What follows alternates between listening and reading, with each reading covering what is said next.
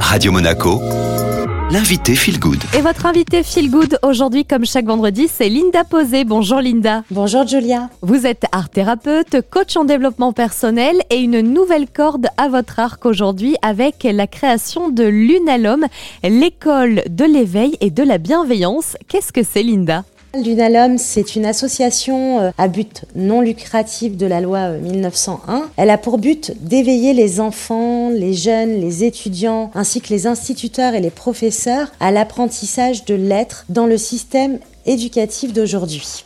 À l'école aujourd'hui, nous apprenons à nous juger, à vouloir, à savoir, à pouvoir, à avoir, à se comparer également. Mais nous n'apprenons pas à être. Nous sommes un être issu d'un mental, en effet, dont nous avons besoin d'intellectualiser, mais nous sommes aussi un être avec des émotions. Et donc, le but de cette association, c'est vraiment de réapprendre au sein même de l'éducation scolaire, de réapprendre à être. Comment, Linda, par le biais de l'association Lunalum, vous allez eh bien, replacer l'être au cœur du système éducatif? Alors, on va aborder les choses avec euh, différents types de thérapies et d'approches. Bien évidemment, le développement personnel, euh, le coaching scolaire, l'art-thérapie, en effet, puisque ce sont des, flèches que j'ai à mon arc. Mais je m'associe avec d'autres thérapeutes qui viendront également intervenir dans les écoles, comme des psychologues, d'autres art-thérapeutes, d'autres coachs scolaires, des sophrologues, des profs de yoga.